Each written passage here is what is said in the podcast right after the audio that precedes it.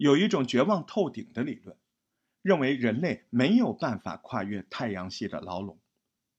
为什么呢？因为人类飞行器甚至没有办法接近光速的百分之零点一。这是什么概念？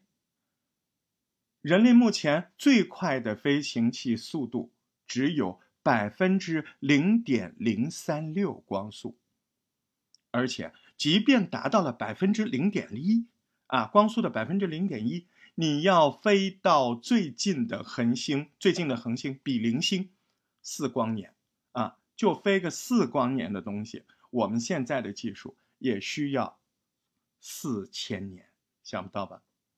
但是。还有呢，你还要算减速呢，因为百分之零点一之下的光速，一颗小小的宇宙尘埃就能够击穿飞船，所以你还得减速。那算上减速，我们飞往最近的这颗恒星比邻星需要八千年。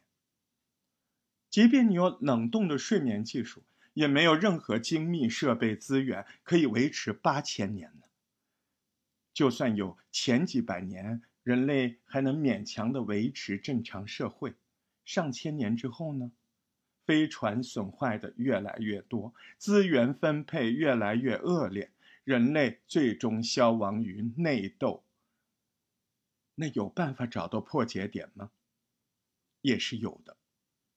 把意识上传到人工智能，克服肉体。并且掌握宇宙时空跳跃或者折叠的办法，人类或许就能星际旅行。哎，你说这普通的我为什么要讨论这些？